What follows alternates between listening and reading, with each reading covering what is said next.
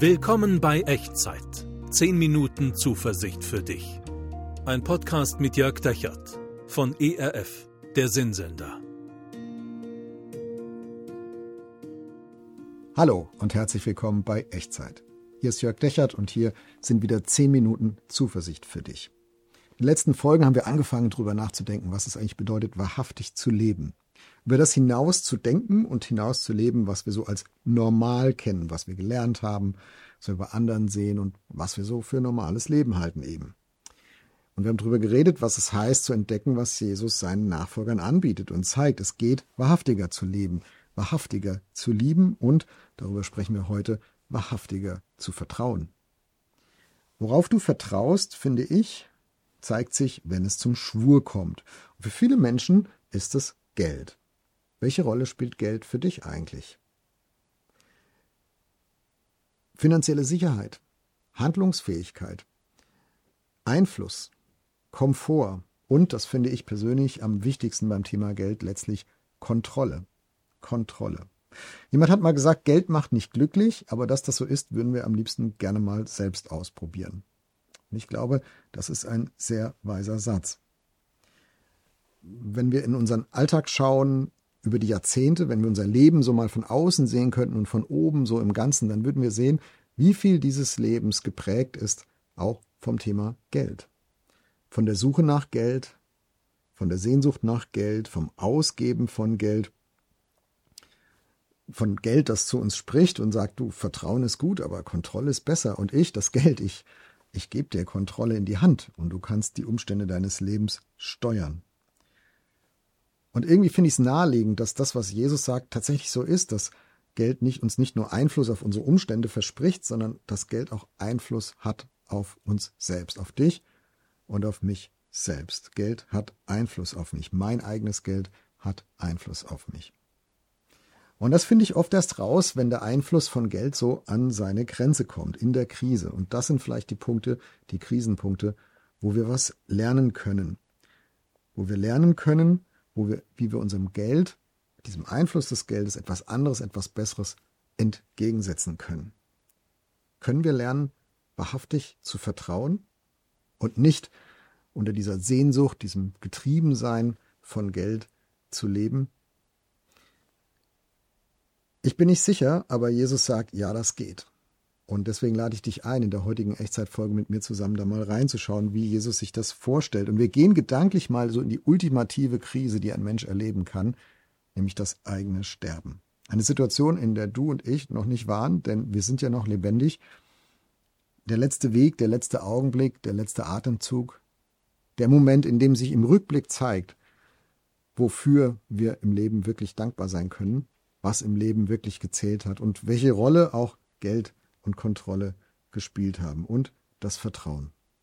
Und da du und ich in dieser Situation noch nicht waren, und ich wünsche dir auch hoffentlich noch lange nicht kommen, müssen wir mit jemand, müssen wir auf jemand gucken und von jemand lernen, der das Leben und das Sterben von innen kennt. Und das ist Jesus. Und ich lese dir vor, was er zu diesem Thema gesagt hat im Neuen Testament, im Matthäus-Evangelium Kapitel 19, die Verse 21 bis 26. Und äh, vielleicht gebe ich dir erst noch ein bisschen Kontext. Es ist eine relativ bekannte Bibelgeschichte. Ein junger, reicher Mann kommt zu Jesus, so eine Art Jungunternehmer, also der hat Kohle ohne Ende. Und er würde gerne auch ein moralisch, ethisch hochwertiges Leben leben und hätte gerne von Jesus den Stempel, dass er das auch tut und dass bei ihm alles okay ist. Und er fragt Jesus und sagt, hier, guter Jesus, was muss ich eigentlich machen, damit ich mal in den Himmel komme und damit Gott mit mir zufrieden ist. Und Jesus schaut ihn an und dann sagt ihm folgendes, Vers 21. Willst du vollkommen sein, so geh hin, verkaufe, was du hast und gib's den Armen, so wirst du einen Schatz im Himmel haben, und dann komm und folge mir nach. Der Satz ist nicht gut angekommen bei dem jungen Typen, denn Vers 22, er sagt, da der Jüngling das Wort hörte, ging er betrübt davon, denn er hatte viele Güter. So, der ist jetzt weg, und jetzt erklärt Jesus seinen Freunden, seinen Jüngern die ganze Situation und wie er das bewertet und was da eigentlich passiert ist. Vers 23. Jesus aber sprach zu seinen Jüngern, Wahrlich, ich sage euch, ein Reicher wird schwer ins Himmelreich kommen. Es ist leichter, dass ein Kamel durch ein Nadelöhr gehe, als dass ein Reicher ins Reich Gottes komme. Und die Jünger hören das und sie sind entsetzt, Das stellt ihr ganzes Weltbild auf den Kopf und sie sagen, Jesus, ja, aber wer kann denn dann selig werden? Also wer ist denn dann für Gott okay, wenn es selbst ein Reicher mit all seinen Einflussmöglichkeiten nicht schafft? Jesus aber sah sie an und sprach zu ihnen, bei den Menschen ist es unmöglich, aber bei Gott sind alle Dinge möglich. Also passiert eine ganze Menge in dieser Szene, in diesem kleinen äh, Textabschnitt im Neuen Testament und wir dröseln das jetzt mal miteinander auseinander. Also Kontext, der reiche junge Mann kommt und Jesus greift rein ins Normal, benennt das Normal und das Normal, das ist ja, die Reichen haben es drauf. Die Reichen sind auch vor Gott gut angesehen. So war das damals in der Antike und es gibt auch heute noch manchmal so die Mentalität, naja, wer Erfolg hat im Leben, wer es geschafft hat, ja, den muss Gott ja irgendwie besonders lieb haben. Und für den Reichen selbst, für den Jüngling selbst war das auch das Normal, dass er die Rolle, die Geld in seinem Leben spielt, gar nicht in Frage stellt. Das Geld war gar nicht in seinem Denken und in seiner Frage drin, nur die Moral, nur die Ethik. Also er hat Jesus nicht gefragt, Jesus, was soll ich denn mit meinem Geld machen, sondern das, das hat er schön auf der Seite gehalten. Er ist zu Jesus gekommen und hat gesagt, wie, wie kann ich vor Gott okay sein? Also was muss ich machen, um in den Himmel zu kommen? Wie lebe ich denn wertvoll vor Gott? Geld war da gar nicht das Thema. Aber Jesus Jesus legt den Finger in die Wunde und sagt, weißt du, der negativste Einfluss auf dein Leben ist nicht eine Unmoral, nicht irgendeine Sünde, die du begeben könntest, sondern der negativste Einfluss in deinem Leben, der dein Leben klein macht und eng und der es, der es zu weniger macht als das, was Gott dir gönnt, ist dein Geld. Der negativste Einfluss auf dein Leben ist dein eigenes Geld. Nicht, weil Geld zu haben an sich unmoralisch wäre, sondern, so sagt Jesus, weil Geld dich vom Vertrauen abhält. Geld suggeriert dir Kontrolle, Geld gibt dir Einfluss über deine Umstände und wer Einfluss hat und Kontrolle, der braucht ja nicht mehr Vertrauen. Also Jesus, in meinen Worten, auch gut, Jesus sagt diesem, diesem äh, reichen jungen Mann, weißt du, dein Geld mauert dich ein in deinem Leben, indem es dir verspricht, du könntest alles kontrollieren. Und wenn du dann nach Moral fragst und nach Ethik und wie du in den Himmel kommst und all diese Dinge, Moral und Ethik ist nichts, was du deinem Geld entgegensetzen kannst. Vertrauen ist etwas, was du deinem Geld entgegensetzen kannst. Und deswegen ist deine Aufgabe, gib dein Geld ab und lass Vertrauen in dein Leben rein. Komm und folge mir nach. Das ist die Challenge, die Jesus diesem jungen Mann stellt und gibt und wie Jesus dieses Normal konfrontiert bei ihm. Und die Jünger sind entsetzt und Sie stellen sich vor, wie das bei Ihnen wäre und es stellt ihr ganzes, den ganzen Kompass auf den Kopf, dass wie die ganze Gesellschaft damals getickt hat und ich glaube heute auch noch, dass wir manchmal ja vielleicht ein bisschen kritisch auch auf reiche Menschen schauen, aber ganz ehrlich, also mehr Geld wäre auch nicht schlecht, denken wir oft, oder? Und Jesus sagt, wahrlich, ich sage euch, ein Reicher kommt schwer ins Himmelreich, in diesen Erfahrungsraum von Gottes Gnade und Güte und seiner Vergebung und in den Erfahrungsraum des Gottvertrauens, nicht, nochmal, nicht weil Geld unmoralisch wäre, sondern weil Geld Kontrolle verspricht da, wo Jesus gerne möchte, dass wir vertrauen. Ich habe mir überlegt, wenn man Almosen gibt, wenn man sein Geld an, an, an Arme verschenkt, dann ist das immer noch ein relativ leicht, denn ich behalte ja trotzdem die Kontrolle. Ich bin ja der, der spendet. Ich bin ja der, der abgibt. Ich habe immer noch die Kontrolle. Aber Vertrauen, statt sich auf sein Geld zu verlassen, das ist wirklich schwer. Und übrigens auch dann, wenn du vielleicht gar nicht viel Geld hast. Ich glaube, der Traum von Geld kann genauso eine Macht im eigenen Leben sein, wie das Geld tatsächlich zu besitzen und zu haben. Also, Jesus stellt hier keine Sozialordnung auf, es geht ihm auch nicht um Gerechtigkeitsfragen, es geht ihm nicht um Kritik an, an exorbitant reichen Menschen, von denen wir viele haben in unserer Welt, sondern Jesus stellt hier eine Vertrauensfrage. Er sagt, was soll, wer soll Einfluss in deinem Leben haben? Dein Geld oder Vertrauen? Und Jesus ist sehr klar und sagt, Geld mauert dich in deinem eigenen Leben ein. Vertrauen öffnet dein Leben für die Möglichkeiten, die Gott hat. Was beim Menschen unmöglich ist, das ist bei Gott möglich. Also, Jesus zeigt wieder das größere Bild. Bei Gott sind alle Dinge möglich. Gott ist stärker als Geld.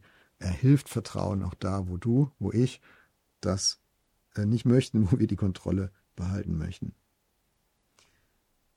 Ich weiß nicht, ob du diesen, den Film kennst, der Ja-Sager mit Jim Carrey. Äh, ist eine Komödie. Ich finde die sehr lustig und ich finde die auch sehr tiefgehend. Und ich merke so, wie dieser Film was mit mir macht. In dem Film geht es darum, dass ähm, Jim Carrey äh, jemanden spielt, der immer so die Kontrolle in seinem Leben behalten will und er sagt zu allem Nein und er lässt sich auf nichts ein und er misstraut anderen Menschen, er misstraut dem Ungeplanten, dem Unvorhergesehenen. Und dieser ganze Film ist eigentlich eine Reise, die ihn, die Jim Carrey rausholt, äh, diese, diesen Charakter, den er spielt, rausholt aus dieser Mentalität und hinein versetzt in ein Leben des Vertrauens und der Offenheit und des, ja, letztlich des sich Einlassens auf das, was im Leben so passiert. Und ich merke so, wenn ich diesen Film sehe, ja, das ist mein Thema. Also nicht Geld vielleicht, aber Kontrolle. Also die Dinge in der Hand behalten, die Dinge selber steuern wollen. Und äh, deswegen gefällt mir dieser Film so gut. Und deswegen finde ich diese Einladung von Jesus so wichtig. Äh, schau auf das, was Einfluss in deinem Leben hat und schau auf das, was dich einmauert. Und wenn es Geld ist, dann setz dem etwas entgegen, was das wirklich kann. Und das ist Vertrauen. Also, Frage in dieser Echtzeitfolge an dich. Was ist so deine Baustelle? Was ist das, was dich einmauert? Was ist das, was du gerne in der Hand hast, um Kontrolle zu haben, um Einfluss zu haben? Was ist das für dich, was, was Vertrauen ersetzt, da wo es das vielleicht besser nicht sollte? Jesus lädt dich ein, das loszulassen. Jesus lädt dich ein, da Vertrauen dagegen zu setzen, das Vertrauen in ihn und in seine Führung. Und wenn du wahrhaftig Vertrauen lernen möchtest, dann ist es auch ein Weg des Einübens, Schritt für Schritt für Schritt. Und immer wieder in dieser Schrittfolge können wir das ausdrücken im Gebet, in einem einfachen Gebet. Also wenn du dich auf diesen Weg machen möchtest, vielleicht wieder neu, vielleicht zum ersten Mal, ähm, vielleicht den Weg wieder aufnehmen möchtest, dann schlage ich vor, dass wir miteinander beten und dass du diesen nächsten Schritt gehst und das Jesus sagst. Und ich bin sicher, wenn du es ernst meinst, dann wird er dich auch wahrhaftig führen. Lass uns beten. Jesus, danke, dass du mein Leben siehst. In seiner Gänze. Von der ersten bis zur letzten Sekunde. Von außen bis ganz nach innen, bis ganz nach tief unten in meinem Herzen. Du kennst meine Motive, meine Sehnsüchte, meine Ängste, meine Wünsche. Du siehst das, was ich ganz festhalte. Du siehst, wovor ich Angst habe, es loszulassen. Jesus, danke, dass du ein Leben des Vertrauens für mich möchtest. Und ich bitte dich, dass du mir hilfst, das loszulassen, was dieses Vertrauen behindert, einmauert, klein macht. Bitte hilf mir, dem Geld oder was auch immer es ist, etwas entgegenzusetzen, was von dir kommt. Danke, dass du vertrauenswürdig bist. Bitte hilf mir, wahrhaftig Vertrauen zu lernen. Amen. Nimm das mit in die nächste Zeit, in die Situation, in denen da es vielleicht von dir gefordert ist, Kontrolle abzugeben, Vertrauen zu lernen. Jesus eröffnet dir einen Weg, wie du dem Geld etwas entgegensetzen kannst oder anderen Dingen, die dir Kontrolle versprechen. Er gönnt dir ein besseres Leben, als dich in Kontrolle zu verkrampfen. Bei ihm sind alle Dinge möglich, wenn du dich auf ihn einlässt und ihn bittest, dich wahrhaftig vertrauen zu lernen. Und Jesus möge dich dabei segnen. Der Herr segne dich und behüte dich. Der Herr lasse sein Angesicht leuchten über dir und sei dir gnädig. Der Herr erhebe sein Angesicht auf dich und bewahre dir seinen Frieden. Amen. Das war Echtzeit. Zehn Minuten Zuversicht für dich. Ein Podcast mit Jörg Dechert von ERF, der Sinnsender.